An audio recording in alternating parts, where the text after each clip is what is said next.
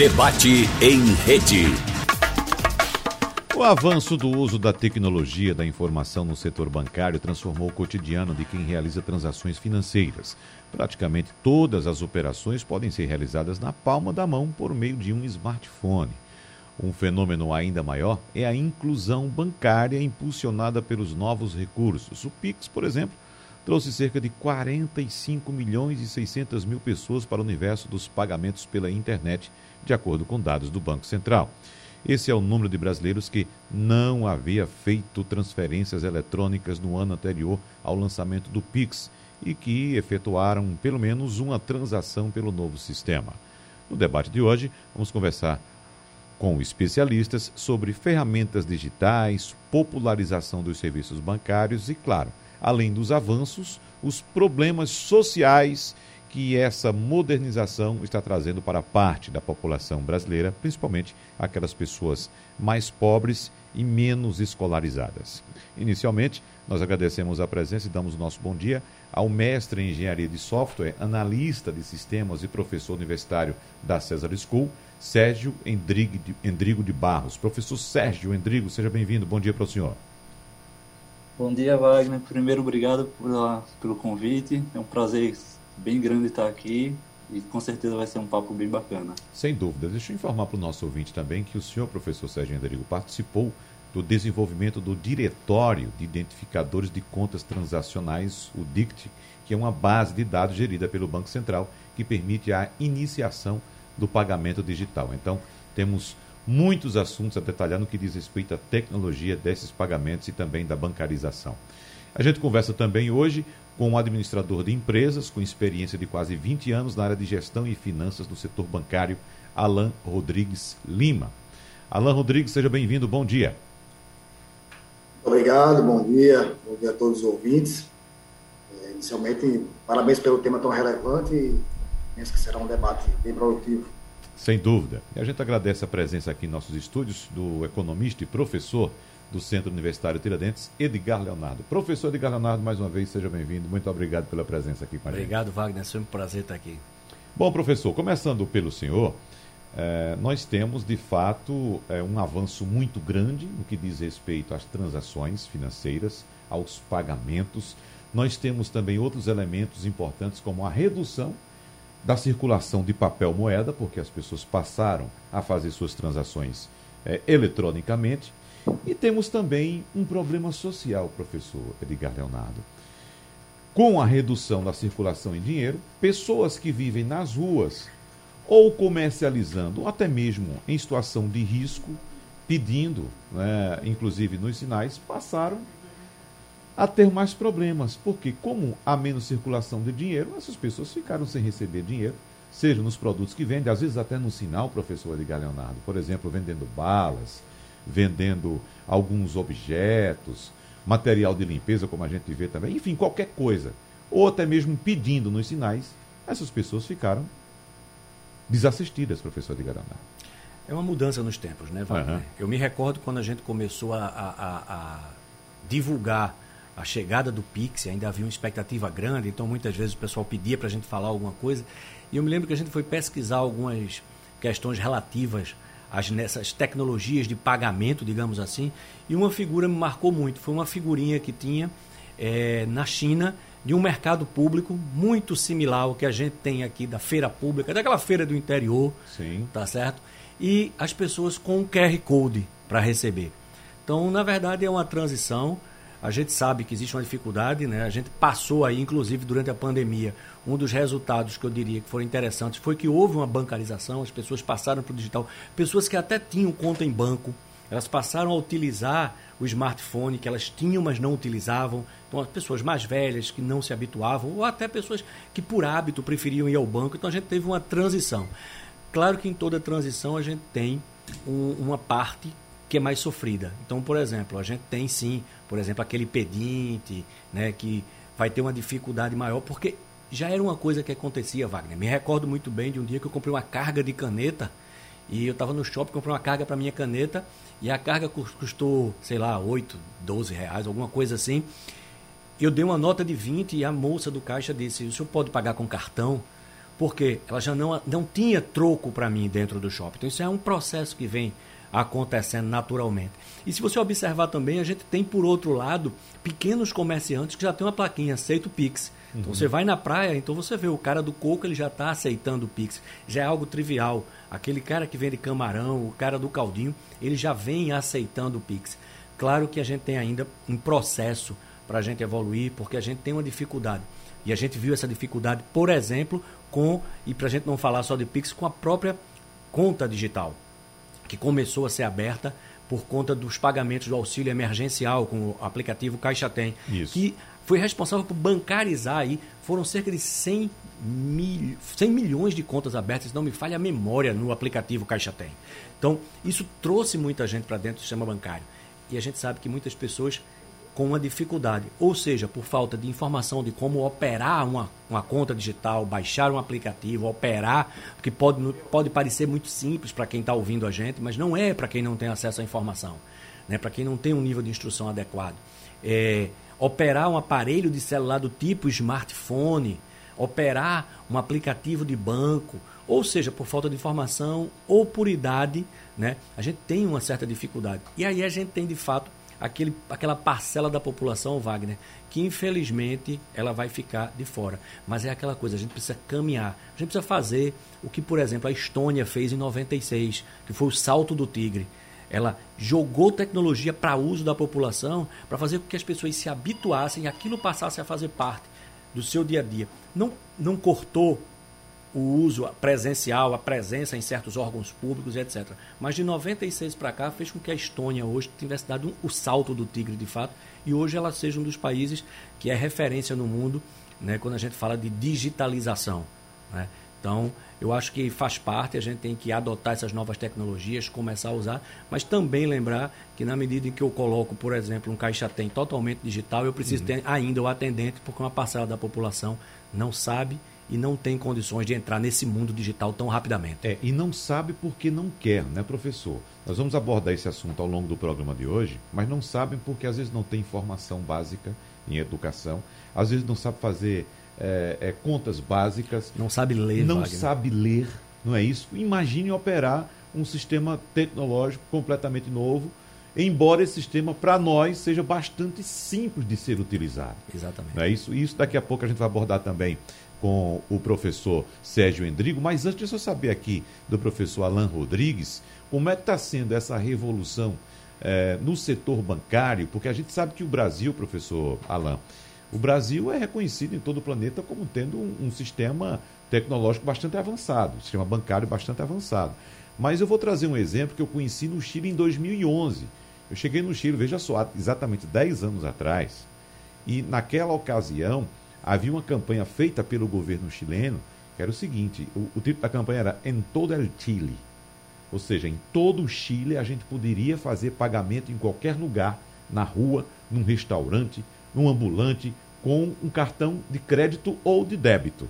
Então passava na maquinetazinha ainda. Então o governo estava naquela ocasião trazendo a digitalização do sistema financeiro exatamente para evitar a evasão fiscal né, as pessoas receberem um dinheiro de uma venda e não fazerem o pagamento de impostos. E ali, eletronicamente, o governo pode controlar, evidentemente, as suas, a, a, a questão fiscal. Mas como é que está sendo essa revolução, Alan Rodrigues, do sistema bancário brasileiro, inclusive com a chegada também das fintechs agora? É, a palavra é, é justamente essa, revolução. É, é interessante esse debate.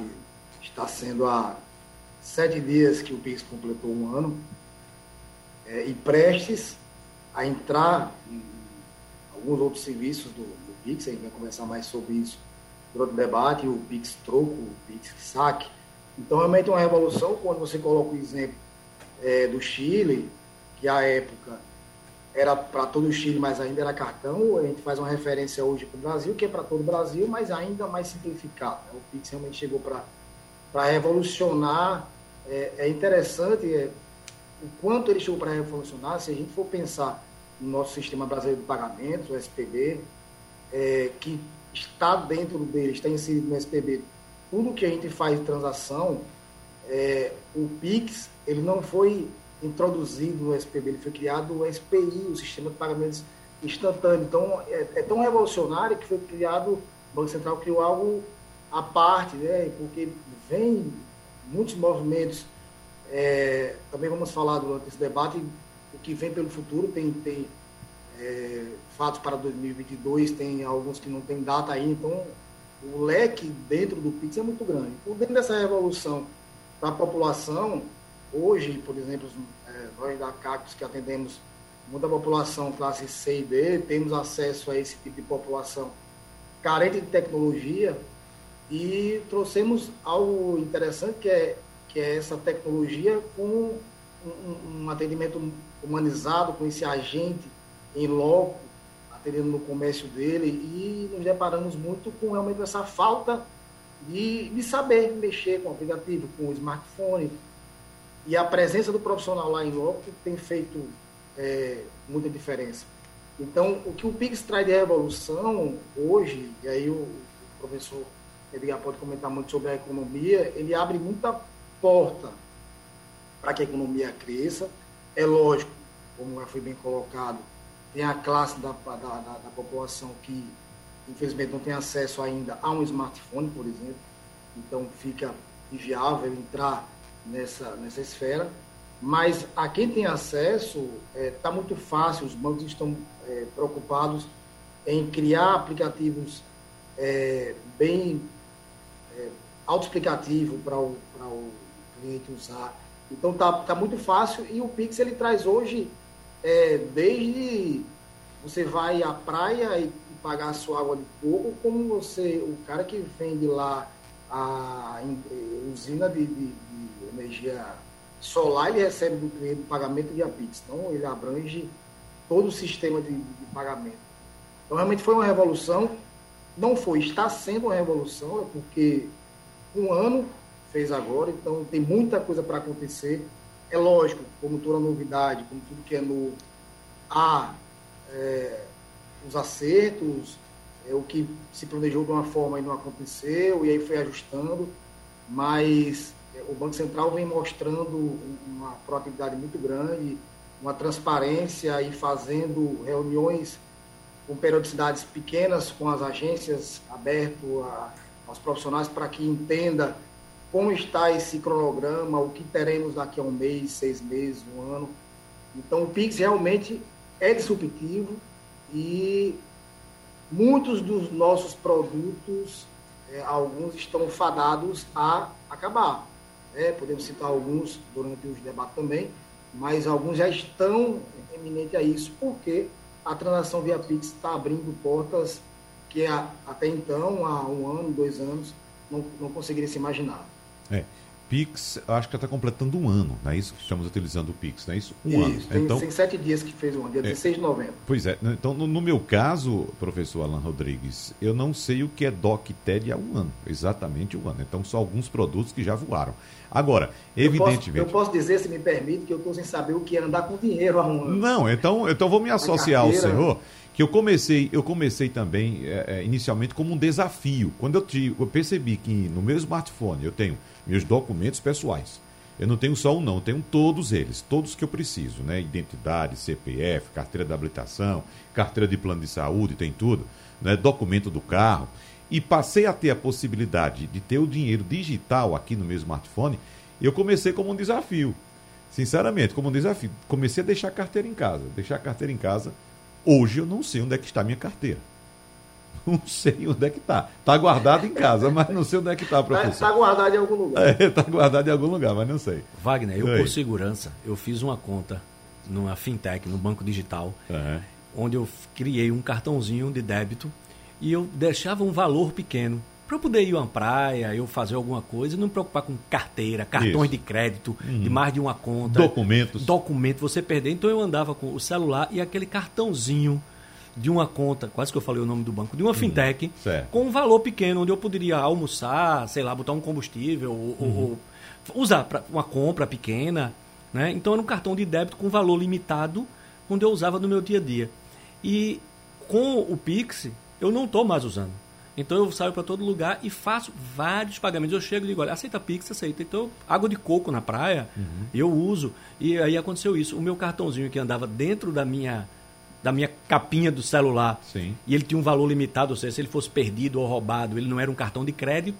E se alguém usasse, ia ser um valor bem pequeno no, do débito. Eu também não sei onde é que está. Uhum. Né? Porque isso é uma mudança dentro desse comportamento da gente que foi possibilitado pela tecnologia. É. Essa é a grande maravilha da tecnologia. Exatamente. Agora vamos trazer o professor Sérgio Endrigo para detalhar como é que está sendo, de fato, a aceitação desse momento por parte da população. Claro, alguns grupos já começam a tomar essa postura, professor Sérgio, de, de fato, deixar de lado o analógico, né, o papel e, e confiar-se no digital. Temos problemas, evidentemente, como o professor professor Edgar Leonardo citou aqui, de pessoas que não têm habilidade com essas ferramentas. Mas aí a ferramenta Pix surgiu, surgiram problemas também, problemas de, de segurança, por exemplo. O Estado de São Paulo começou a registrar é, vários episódios de sequestro relâmpago. E aí a tecnologia começou a pagar um preço que não é dela, começou a pagar uma conta que não é dela, que é da segurança pública. Bom, a, tecnologia veio para facilitar a vida das pessoas. Aí, de repente, o Estado não resolve uma questão de segurança pública e a tecnologia paga, acaba pagando esse preço.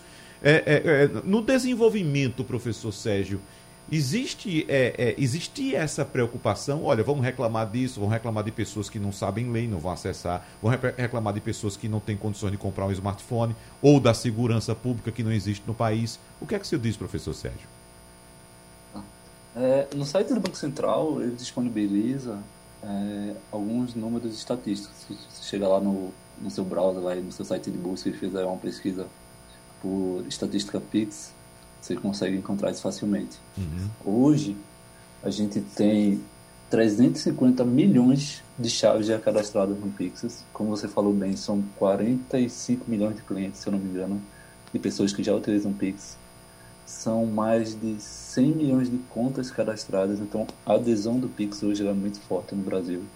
Se a gente fizer uma comparação com países como o México, o Pix ele cresceu 10 vezes mais rápido.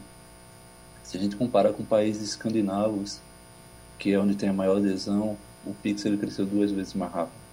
Então, falando de adesão, o Pix está sendo muito bem aceito no Brasil pegando o ganchinho do que vocês falaram sobre o vendedor de coco, uhum.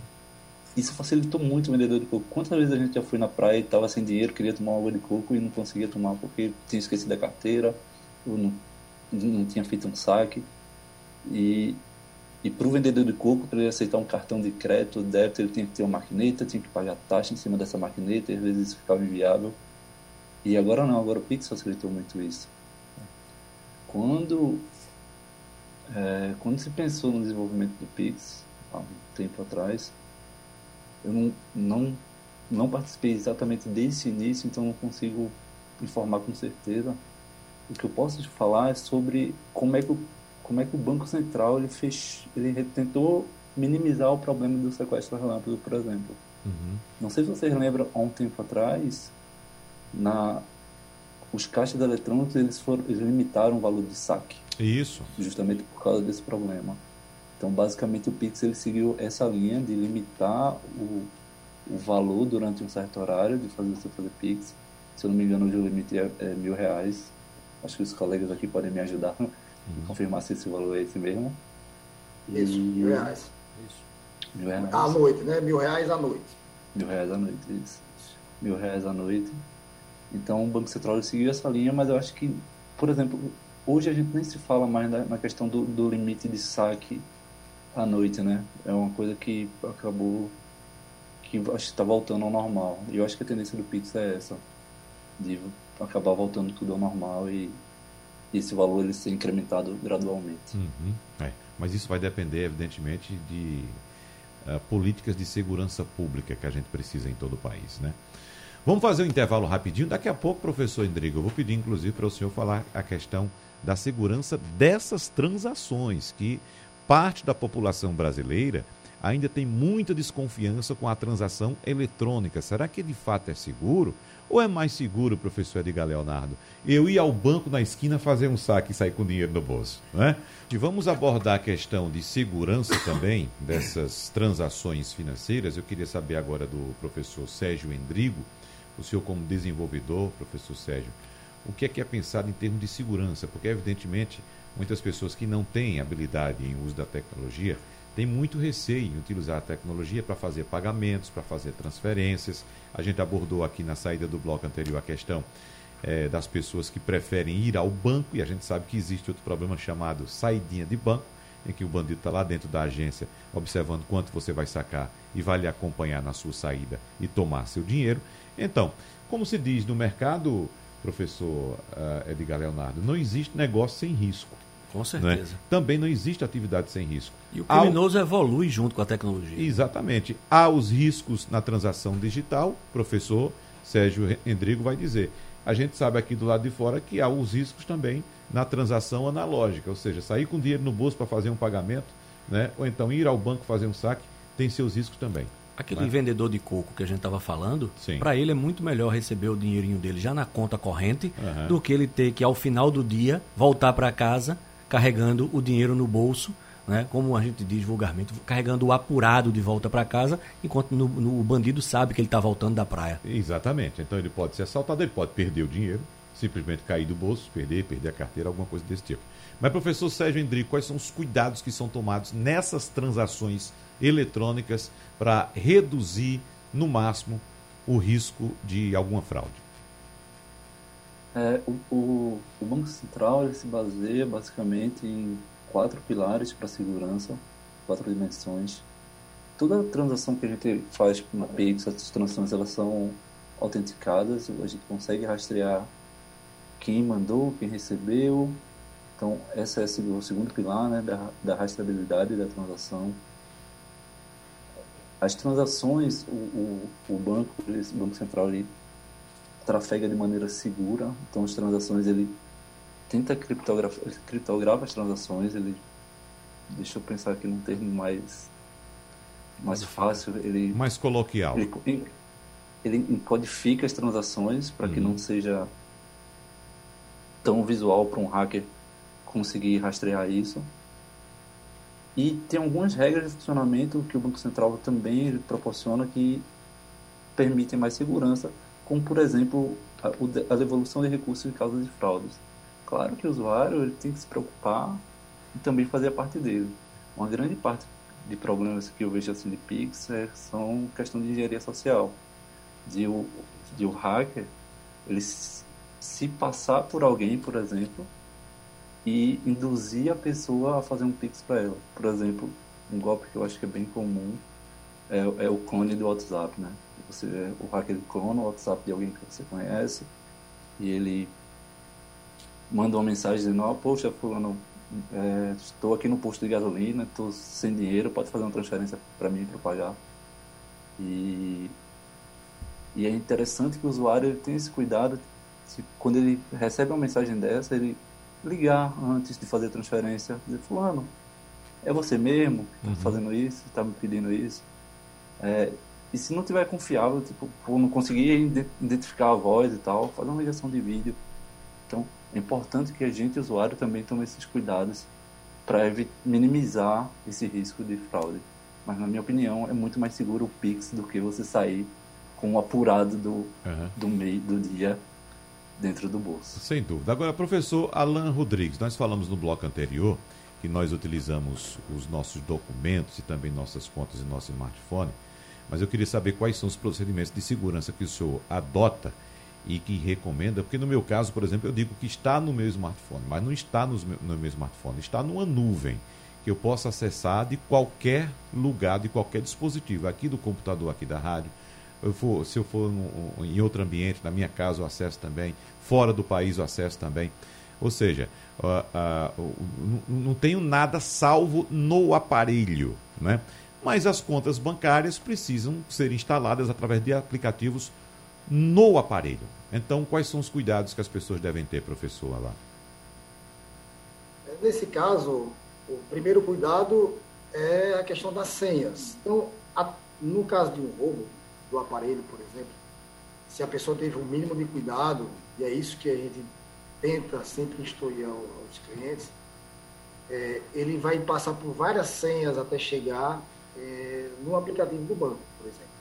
E tem a senha para entrar no aparelho, é, ele tem a senha para abrir, abrir o aplicativo do banco, ele pode ter a senha da transação, é, ele pode deixar limites é, diários. Então, o que não pode ser feito, e isso a gente vem conversando é, no dia a dia com os clientes, é encarar, é encarar esse, esse, esse momento novo é, sem muita preocupação. É, tudo é novo, é novo para os bancos, é novo para os clientes, muita coisa é nova para o Banco Central, que quer cada vez mais implementar, como eu falei no outro bloco, é, coisas novas ao Pix. Mas para o cliente ele tem que colocar senhas fortes, é, nada de senhas óbvias, senha, senha forte para entrar no aplicativo, no, no, celular. Hoje ainda muita gente deixa o telefone sem senha, então ele deixa ali sobre a mesa em algum lugar, chega uma pessoa mal intencionada e já tem acesso a, a, ao telefone. É, não vem o caso aqui um debate, mas por exemplo ele tem acesso a vídeos e fotos e por isso tem aí vários casos de, de, de compartilhamento de, fotos uhum. desse, desse nível.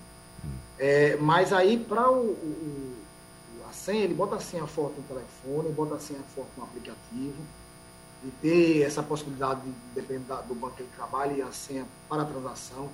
Então, colocar na nuvem, é, que de uma certa forma, como até você bem colocou, você tem acesso em todos os lugares, mas você vai transacionar com o telefone. É, vai precisar fazer a transação com o telefone e é preciso ter essa senha forte. Isso é a primeira dica.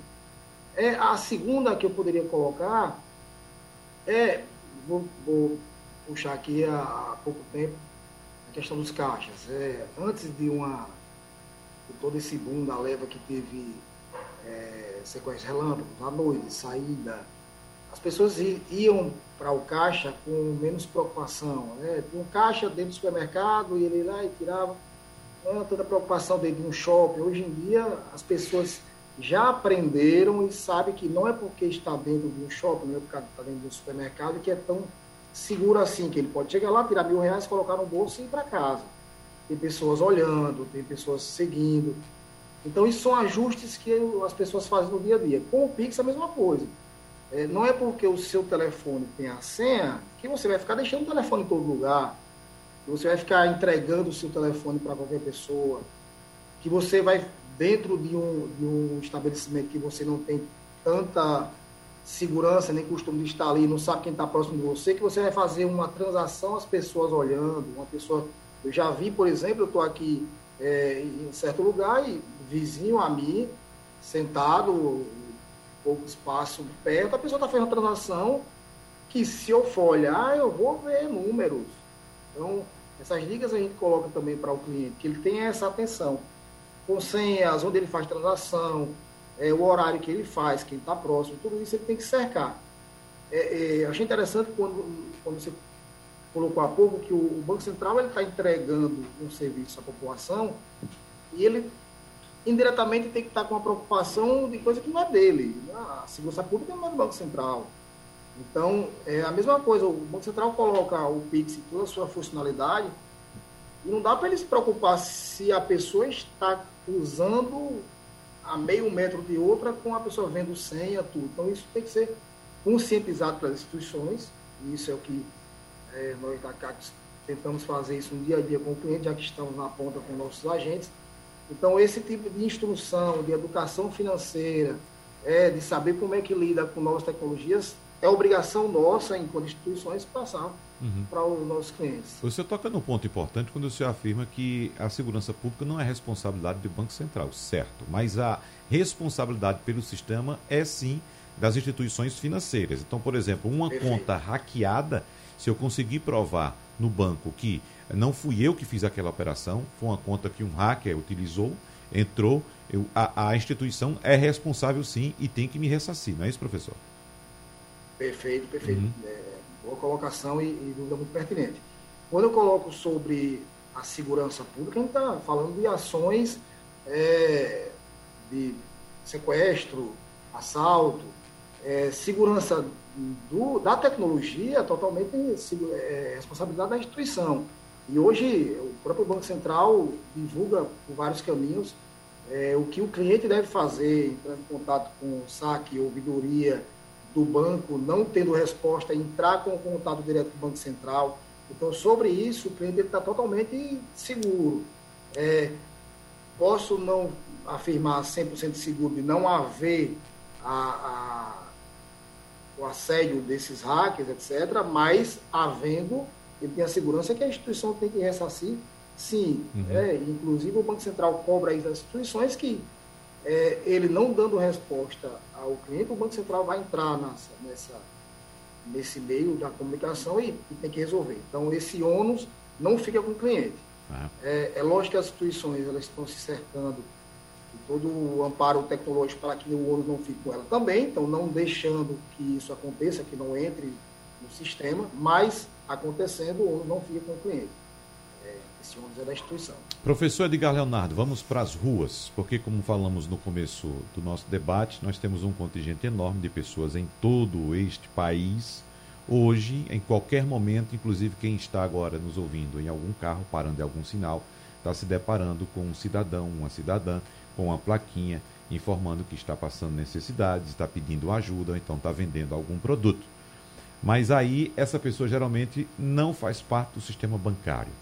Essa pessoa devido às péssimas condições econômicas, não tem acesso a um smartphone compatível com essas tecnologias. Pode até ter um telefonezinho celular, né? mas não chega a ser um smartphone compatível. Às vezes, quando tem acesso ao smartphone, não tem informação, como falamos aqui recentemente, agora há pouco, uh, eh, para utilizar o aparelho. Não tem a rede de internet. Não tem a rede de internet. Você tem que comprar um pacote de dados. Então nós temos esse contingente de brasileiros que inclusive sofre também com a diminuição da circulação de papel moeda. Eu inclusive, só para finalizar, professor, é, eu cheguei a sugerir a duas pessoas no sinal, perguntei, você tem smartphone, você tem um celular? Tenho.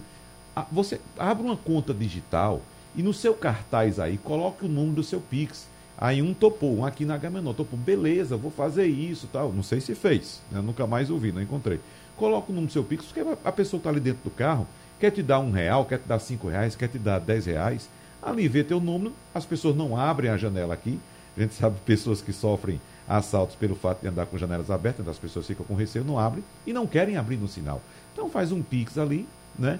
E faz uma transferência. Em outro, eu encontrei, fiz a mesma sugestão. Ele me disse: rapaz, eu coloquei, eu tenho Pix, eu coloquei o número do meu celular, mas passaram a ligar para mim de madrugada, me xingando, me chamando de vagabundo, que eu fosse trabalhar. Veja que coisa. Aí eu disse, mude, bota o seu CPF, então inventa uma chave aleatória e coloque. Cria um e-mail. Cria, é, cria um e-mail e coloca aí, para as pessoas não, não, não te importunarem mais. Mas nós temos, professor Edgar Leonardo, esse contingente de pessoas que está sofrendo no país por causa desses problemas. Tem, é verdade. A gente foi como eu estava falando no início, Wagner. A gente tem aí uma transição. A gente vai ter que bancarizar a maior parte da população brasileira. A gente ainda tem aí em torno de pouco mais de 20% da população brasileira que é completamente desbancarizada. Né? Tem números que variam, mas 20% dos brasileiros são desbancarizados. Se você pensar, esses mesmos desbancarizados, certamente uma grande parcela deles, Wagner, eles estão, por exemplo, em situação de rua. Então eles não são apenas desbancarizados, eles também não têm muitas vezes documento. E não é porque o documento deles está na nuvem, é porque eles não têm documentação. Então isso impede que eles abram conta, isso impede que eles entrem no mercado formal de trabalho. Essa parcela da população, de fato, ela precisa de outro tipo de assistência. E essa assistência tem que ser pessoal. Por exemplo, está falando de banco, o Pix, né? e eu, aí eu coloquei não só o Pix, que a gente está falando muito de Pix, mas a gente está falando de Pix para uma determinada camada da população. Né? Mas a gente tem que pensar no Pix, a gente tem que pensar no aplicativo da conta digital, né? Que bancarizou muita gente, inclusive de baixa renda, são 100 milhões de contas que foram abertas. Então, a gente tem muita gente dessas 100 milhões de contas que não estavam com conta em banco, com conta nenhuma, né? Mas a gente tem uma parcela da população que, de fato, ela precisa, por exemplo, inclusive para questões de atendimento, atendimento no banco, atendimento, por exemplo, na Caixa Econômica, elas vão sempre precisar do atendimento pessoal. Porque essas pessoas a gente não vai ter como inserir. Mas isso quer dizer que não é uma vantagem a adoção de tecnologia? Não, porque toda aquela outra parcela da população que antes não aderia por questões culturais, por uso e costume, não aderia por medo, por insegurança, né? Ah, eu prefiro fazer a transação pessoal. Será que é mais seguro? A gente estava conversando isso aqui para uma caixa lotérica ficar exposto na rua ou fazer uma transação com o teu celular dentro da tua casa com toda a segurança. né? Então, certamente que você fazer a transação eletrônica é mais seguro. Então, essa parcela da população que pode ser bancarizada, que tem condições de ter acesso a um smartphone, acesso a uma rede de internet, condições de acesso à informação para saber como operar, pelo menos a gente migra essa população. Mas aí a gente tem uma parcela da população, dizem, né, algumas pesquisas, a gente não sabe exatamente o número, que o Brasil tem cerca de 10 milhões né, de pessoas que são os invisíveis completos, ou seja, pessoas que não têm documento, que vivem num, num pequeno sítio ou vivem é, é, dentro da cidade, na área urbana, mas sem documentação, em situação de rua. De fato, essas pessoas vão ter que ser pensadas à parte para que elas possam entrar e para essas pessoas o atendimento presencial.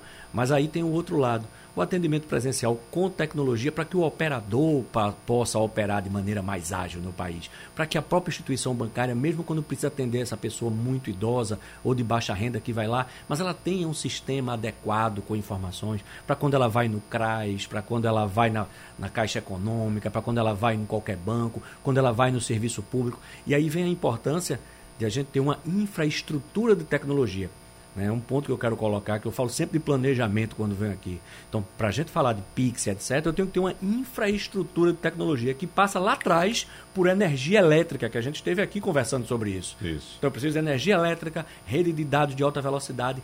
Você falou do caso do, do, do, Chile em todo o país, uhum. a gente uhum. precisa de internet de velocidade e qualidade em todo o país distribuído, porque em cima disso é que a gente vai conseguir apoiar uma revolução tecnológica no banco.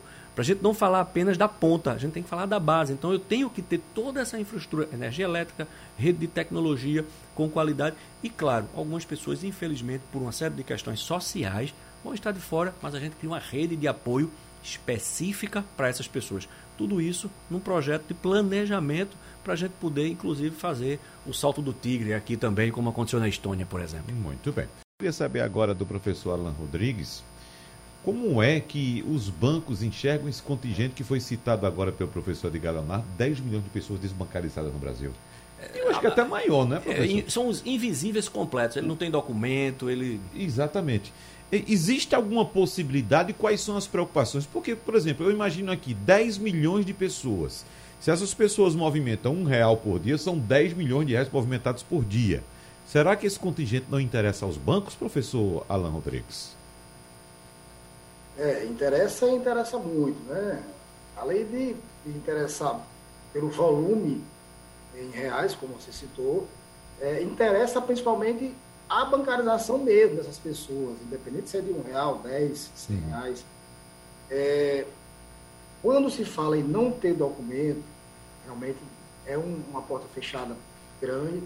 O que a gente consegue fazer hoje nos nossos é, eventos de bancarização que eu posso citar um aqui, por exemplo, é, é entrar, explicar e mostrar onde é que ele pode ter esse documento. Esse, a gente faz esse tipo de, de, de instrução para os clientes.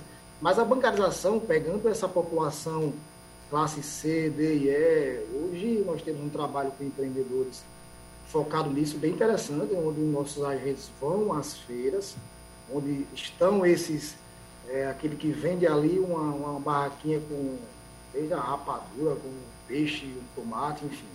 Na feira que muitos deles que nós abordamos não tem conta nenhuma, mas tem ali um documento dele válido, então já consegue fazer e nós em loco com nossos agentes abrimos a conta naquele, lá ele no local do trabalho dele, deixamos o Pix ativo, explicamos como é que ele como é que funciona, como é que ele é, paga, recebe. É, entregamos um, kit QR Code bem interessante para esse empreendedor, onde deixa um display em cima da, da barraca dele com o QR Code para ele receber dos clientes, adesiva onde ele quiser, um crachá com o QR Code dele. Então, essa preocupação de bancarização nós temos bem forte nessa classe CDIE, que são pessoas que, por muitas vezes, não têm acesso à informação e nem pessoas próximas que possam explicar. E nós fazemos esse trabalho de ir até eles. Né? Nossos agentes diariamente estão indo para esses empreendedores, explicando, lógico, alguns é, que nunca foram abordados por nenhum banco, têm o receio, lógico, é, e quando se fala em PIX, tudo é novo. é normal, mas a assiduidade desse agente na feira, ele vai começando a ver que o banco está ali presente sempre e começa a confiar mais. Então, essa bancarização dessa classe citada por vocês, que não tem tanto acesso, nós estamos indo até eles. É, e a, fazendo todo o trabalho de, de, de, instrução, mostrando como é que funciona o aplicativo. É, praticamente todos os aplicativos dos bancos são bem fáceis de usar nessa questão do, do Pix, pagar, receber, não tem muito segredo. É lógico que tem sim a população, até com um pouco mais de idade, que é, nunca fez direito nem as outras coisas um pouco mais simples. Imagina tecnologia. Então, uhum. tem sempre aí um sobrinho, uma irmã. Mas, mesmo assim, hoje o Banco Central divulga que 5% da, da população que usa o Pix tem mais de 60 anos. É, o montante está ali entre 20 e 39 anos, que está girando em torno de 65% da população que, que usa o PIX, mais 5% acima de 60% é, é uma população considerável. É, hoje já foi divulgado, inclusive, que mais de 60% da nossa população adulta já teve contato com o PIX, pagando ou recebendo. Então, realmente, é, é, tá, está abrangendo é, muito e, e rápido. É? é, é interessante perceber o quanto o PIX é, vem criando cenários antes que a gente não conseguia imaginar. Vou dar um, um, exemplo simples desse fim de semana agora que passou. Eu fui em, em um, aqui no bairro é, comprar uma carne que tem um fornecedor dessas, dessas barracas mesmo de, de, bairro, que tem uma carne mais fresca, enfim. Uhum. Que, é, que é um senhor dentro desse perfil de acima de 60 anos, mas quem ajuda na essa, essa barraca dele é a sobrinha. É, quando eu fui pagar, eu como eu falei há pouco, não ando com dinheiro mais, né? sem carteira, sem nada. Uhum. É, quando eu fui pagar, a sobrinha não estava e ela é que recebe, se for no cartão, e ela também é que faz essa, esse no Pix. Enfim, enquanto o senhor estava, ele, ele só recebe no dinheiro. Aí eu brinquei, rapaz, você vai perder venda. E ele realmente não, não, não, não tinha nem um celular para explicar para ele como é que ele receberia. Vou citar agora aqui um exemplo do que o Pix revoluciona, assim, de fatos que a gente não, não sabia que poderia acontecer. Um cliente desse dono lá do, do, do frigorífico falou assim, ó, oh, faz o seguinte, faz um Pix para mim que eu pago para ele dinheiro. Antes do Pix, ele perderia essa venda. É verdade. Olha que interessante, é. assim, o cenário de uma venda. Uhum. É, eu estava sem dinheiro, ele estava sem a máquina, que é a sobrinha que, que usa, o telefone também, e ou ele teria que sair, sacar o dinheiro e voltar, então possivelmente eu compraria em outro lugar. E aí um cliente que estava escutando a conversa Senhor, faz o seguinte, faz um Pix para mim, aqui também tá a minha chave Pix, e eu pago para ele dinheiro. O, o, rapaz da carne ficou tão feliz que, uhum. que até brincou que ia dar um desconto para ele na próxima venda. Isso é um cenário que o Pix proporciona. É, é, antes do Pix, como é que ficaria isso? Eu iria fazer um DOC, um TED, o que pra, eu ia esperar ali meia hora, duas horas, enfim, para o dinheiro entrar. Não funciona. O Pix realmente está revolucionando. Eu já tive casos, por exemplo, eu, eu costumo andar na beira-mar, dar uma corrida, e certa vez, eu passando por uma das barracas que eu sempre comprava coco, eu abordei e eu estava só com o telefone, correndo com o telefone, estava sem carteira, quis pagar. Ele não estava, esse eu conheci, então ele confiava de abrir a conta, abri naquele momento a conta para ele no aplicativo, paguei o coco. Enquanto eu estava tomando o coco, ele já estava gritando para quem estava passando: aceita o Pix, aceita o Pix. então, assim, é uma realidade. É, além de muito nova, disruptiva, mas assim, transformadora. Uhum. O Pix realmente veio para transformar a realidade do, do empreendedor e do, do, cidadão comum brasileiro. Professor Sérgio Endrigo, só para a gente fechar rapidinho, nós ainda vivemos no país da burocracia, né? Estamos falando de tecnologia, mas para abrir uma conta digital eu tenho que passar antes pela burocracia. Como disse agora o professor Alan Rodrigues, você tem que ter a documentação. Você tem que tirar o seu CPF, você tem que tirar a sua carteira de, de identidade. Então você tem que ter sua documentação que é um processo burocrático aí. Comprovante de endereço e tal. E para abrir uma conta bancária tradicional, a gente tinha que sair de casa com aquele calhamaço de documento, comprovante de endereço no papel, impresso, às vezes com firma autenticada, né? É, é, identidade, CPF, exame de, disso, daquilo, tudo, tudo um calhamaço. E para abrir uma conta digital, as pessoas também não sabem como é fácil. A primeira conta digital que eu abri, eu utilizei do meu tempo três minutos contadinhos, três minutos. Como é fácil abrir, né, professor Sérgio Endrigo? É extremamente fácil abrir, vai numa conta digital. Os bancos eles se preocupam bastante com usabilidade. A ideia é que qualquer pessoa consiga abrir um, uma conta digital. Então, hoje, os bancos eles procuram ter solicitar o mínimo de documentação necessária. Outra grande vantagem é que você não precisa sair de casa para abrir uma conta. Como o professor Alan falou, ele estava lá tomando, enquanto ele tomava água de coco, ele abriu a conta para o vendedor de água de coco uhum. extremamente rápido. Então, os bancos hoje eles têm muito essa preocupação de tornar a abertura de conta simples, que qualquer pessoa consiga fazer, e rápida, para que você consiga usar o mais rápido possível a sua conta. Como vou pegar o, o gancho aqui, professor Lance, se eu me permitir, mas ele abriu a conta, pagou a conta, pagou uhum. o coco, tudo uhum. isso durante um tempo que ele tomava uma água de coco que deve ter levado o quê? 5, 10 minutos. Exatamente. Então os bancos têm, têm muito essa preocupação de dizer é, vamos fazer rápido, vamos uhum. permitir o cliente usar rápido, porque isso é bom para todo mundo, é bom para o cliente, é bom para o banco, e, e, eu acho que, que a grande, se eu puder, vai né, falar assim, o que eu acho que a grande adoção do Pix também foi, eu acho que ele se baseia basicamente em quatro pilares, que é o custo, que não era viável, por exemplo, você pagar uma conta de 10 reais com TED. Exatamente. Você pagava mais 10 para fazer o TED. Saia pelo dobro do preço. Exatamente. Professor Sérgio Endrigo, professor Alan Rodrigues e professor Edgar Leonardo. Tem mais algum recadinho rapidinho? Tem uns 10 segundos para o senhor aqui. Tem? Só, só dizer é. que confiem, façam o Pix. Agora tomem cuidado com, como disse o professor, com a engenharia social. Ou seja, muita atenção quando receber ligação, mensagem, porque a maioria da, da hackeada que você vai levar, na verdade, não é de tecnologia, é de alguém que você acha que confia. Exatamente. Então, professores, muito obrigado pela presença dos senhores aqui em nosso debate. A gente, evidentemente, terá outros encontros pela frente para esclarecer a população exatamente sobre essas mudanças. Evidentemente, tem muita gente carente desse tipo de informação. Obrigado pela presença de todos, um abraço e até a próxima. E você que nos acompanha, o debate é repetido amanhã, às duas e meia da manhã. Tchau, tchau e até lá. Sugestão ou comentário sobre o programa que você acaba de ouvir, envie para o nosso WhatsApp 99147 8520.